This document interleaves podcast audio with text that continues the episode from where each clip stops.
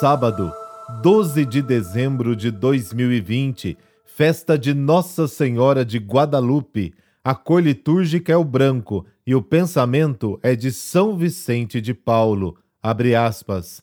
A conformidade com a vontade divina é o termo do cristão e o remédio para todos os males, porque contém a renúncia de si mesmo, a união com Deus e todas as virtudes. Fecha aspas.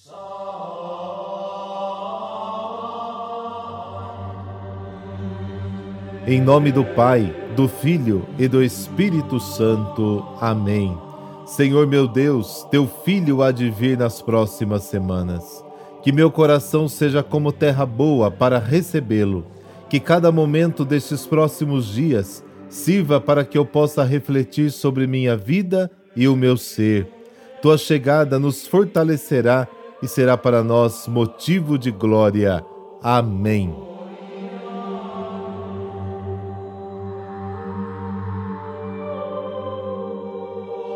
Após a anunciação do anjo, Maria sobe a montanha. Para Jesus, é a primeira viagem missionária feita por meio de sua mãe, que antecipa a ação evangelizadora na comunidade cristã.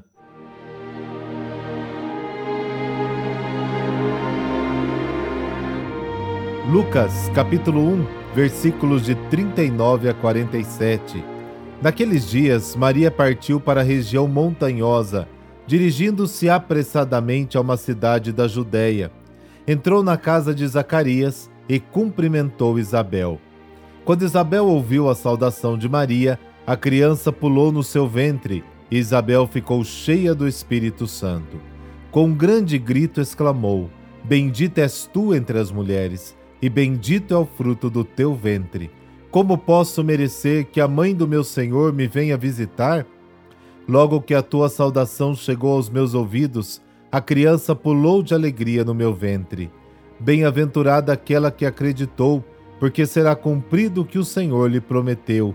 Então Maria disse: A minha alma engrandece o Senhor, e se alegrou o meu espírito em Deus, meu Salvador. Palavra da salvação. Glória a vós, Senhor.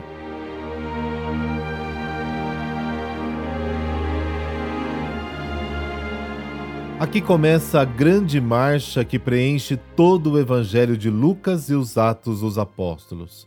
A palavra de Deus vai do céu à terra, de Nazaré a Jerusalém, de Jerusalém a Judéia e até os confins da terra, e vai sem medo, com urgência.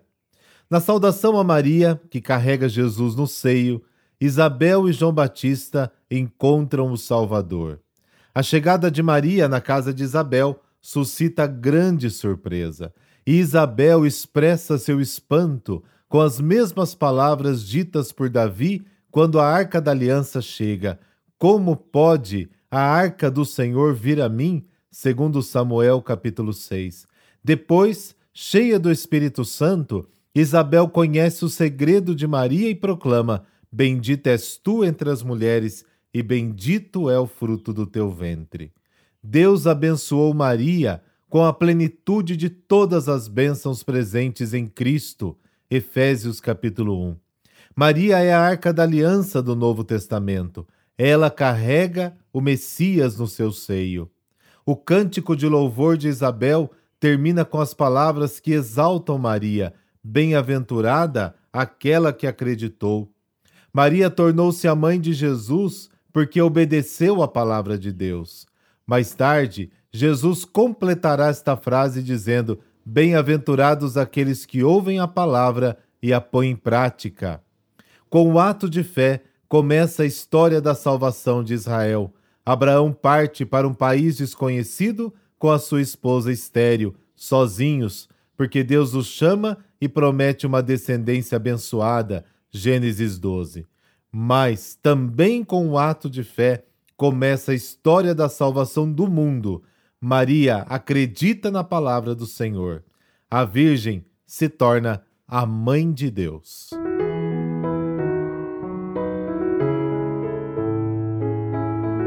E hoje a igreja celebra Nossa Senhora de Guadalupe.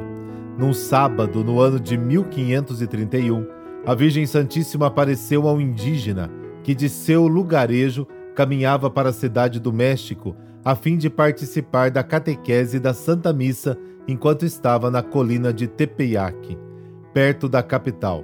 Este índio convertido chamava-se Juan Diego, canonizado pelo Papa João Paulo II em 2002.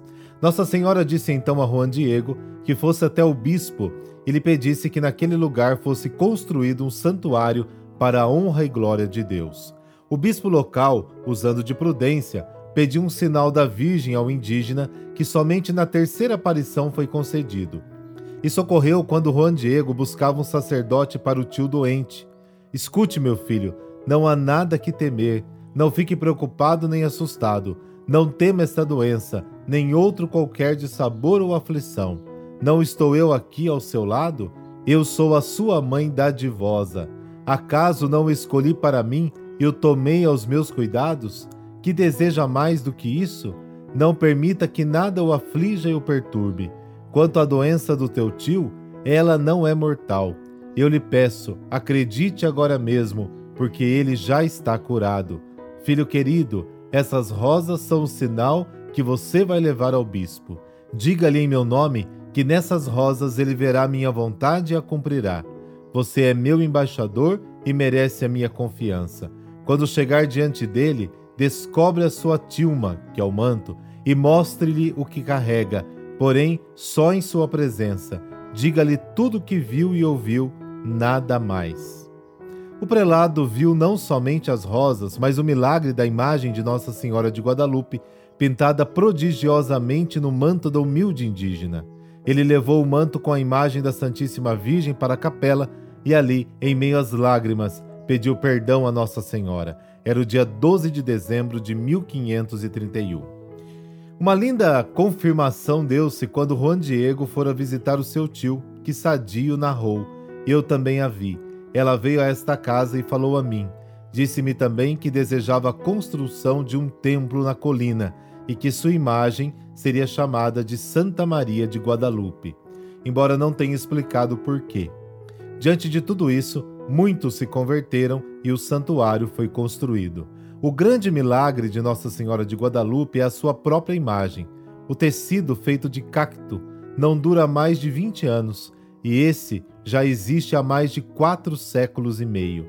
Durante 16 anos, a tela esteve totalmente desprotegida, sendo que a imagem nunca foi retocada e até hoje os peritos em pintura e química não encontraram na tela nenhum sinal de corrupção. No ano de 1971, alguns peritos deixaram cair ácido nítrico sobre toda a pintura, e nem a força de um ácido tão corrosivo estragou ou manchou a imagem. Com a invenção e ampliação da fotografia, descobriu-se que, assim como a figura das pessoas com as quais falamos se reflete em nossos olhos, da mesma forma a figura de Juan Diego, do referido bispo e do intérprete, se refletiu e ficou gravada nos olhos do quadro de Nossa Senhora. Cientistas americanos chegaram à conclusão de que essas três figuras estampadas nos olhos de Nossa Senhora não são pintura, mas imagens gravadas nos olhos de uma pessoa viva. Declarou o Papa Bento XV em 1754. Nela tudo é milagroso. Uma imagem que provém de flores colhidas num terreno totalmente estéril, no qual só podem crescer espinheiros. Uma imagem estampada numa tela tão rala que, através dela, pode-se enxergar o povo e a nave da igreja. Deus não agiu assim em nenhuma outra nação. Coroada em 1875 durante o pontificado de Leão XIII, Nossa Senhora de Guadalupe foi declarada padroeira de toda a América pelo Papa Pio XII no dia 12 de outubro de 1945. No dia 27 de janeiro de 1979, durante sua viagem apostólica ao México, o Papa João Paulo II visitou o santuário de Nossa Senhora de Guadalupe e consagrou à Mãe Santíssima toda a América Latina, da qual a Virgem de Guadalupe é padroeira. Por intercessão de Nossa Senhora de Guadalupe, dessa bênção de Deus Todo-Poderoso, Pai, Filho, Espírito Santo. Amém. Um bom final de semana para você.